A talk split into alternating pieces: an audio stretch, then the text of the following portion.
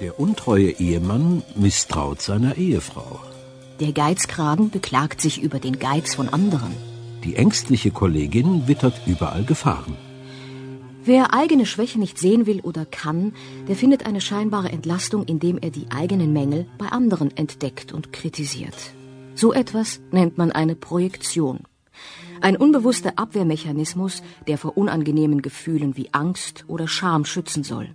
Die Psychoanalytikerin Katharina Mohr. Es gibt ja innere Gefühle, Verfassungen, Fantasien, die als sehr unangenehm, peinlich, beängstigend, beunruhigend, beschämend erlebt werden oder auch als schuldhaft und die nicht ertragen werden können, jedenfalls erstmal nicht so einfach. Und diese werden dann, wenn sie so gar nicht erträglich sind, nicht im eigenen Inneren als etwas zu einem Selbstgehöriges erlebt, sondern dann über die Projektion sozusagen nach außen verlagert. Also in einem anderen Menschen wird etwas wahrgenommen, was eigentlich zum eigenen Selbst gehört und dann kann es eher wahrgenommen werden als im eigenen Inneren.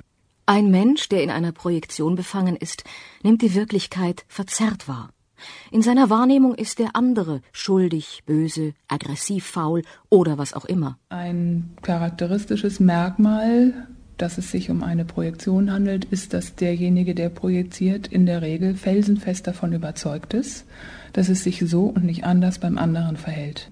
Dann passiert eigentlich das, was die Projektion so problematisch macht. Es wird dann dieses im eigenen Selbst abgelehnte im anderen durchaus bekämpft. Jeder kann Opfer der Projektion werden. Die Ehefrau, das eigene Kind, der Kollege, die Nachbarin, der Ausländer. Viele zwischenmenschliche Konflikte haben hier ihren Ursprung. Die Person, auf die man projiziert, wird als lästig empfunden, als nervig oder gar bedrohlich. Und sie selbst weiß dann häufig nicht mehr, ob sie wirklich böse oder aggressiv ist. Denn ein innerer Haken, an dem sich die Projektion aufhängen lässt, ist fast immer vorhanden, meint eine Persönlichkeitstrainerin. Wer hat sie nicht? Eine Bereitschaft zur Gewalt. Die hat ja letztendlich ja jeder. Die Bereitschaft zur Gewalt, sich sein eigenes Leben zu erhalten. Wenn, ja sagen wir ganz banales Beispiel, jemanden sagen würde, jetzt, ich bin emotional gewalttätig und ich, ich bin dafür empfänglich, dann überlege ich, stimmt das, stimmt das nicht? Oder erstmal kommt erstmal die Reaktion, oh Gott, habe ich wieder was falsch gemacht? Kommt erstmal die emotionale Reaktion. Habe ich was falsch gemacht? In dem Moment ist ein Rückzug da. Man kann dann mehr Schuldzuweisungen machen.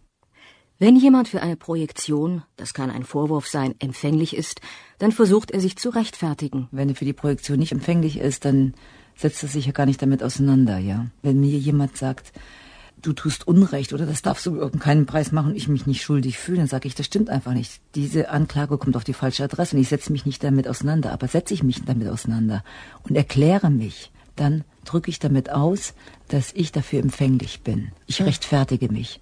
Der andere möge mich doch bitte nicht so sehen. Menschen projizieren aber nicht nur negative Eigenschaften auf den anderen, sondern auch positive. Der Guru wird angehimmelt, die imponierende Chefin wird auf den Sockel gehoben. Hinter jeder Projektion verbergen sich Qualitäten und Fähigkeiten, die man in sich selbst noch nicht entwickelt hat, erläutert der kanadische Tiefenpsychologe Jean Montbouquet. In seinem Buch mit dem Titel Umarme deinen Schatten erklärt er, weshalb der, der projiziert, sich selbst täuscht. Er neigt dazu, die Träger seiner Projektionen entweder zu idealisieren oder zu verachten oder vor ihnen Angst zu haben. Der Projektor ist schließlich so weit, dass er Angst vor den Projektionen seines eigenen Schattens bekommt. Er sieht diese in Mitmenschen abgebildet, die für ihn entweder faszinierend oder bedrohlich werden, als wären sie lauter verzerrende Spiegel. Wenn derartige Phänomene in den sozialen Beziehungen mitspielen, sind Konflikte vorprogrammiert. Infolge einer eigenartigen Rückspiegelung reflektieren sich die Projektionen wiederum in dem, der sie projiziert hat, und peinigen ihn. Er verfällt der Faszination seines eigenen Schattens oder der Abscheu gegen ihn.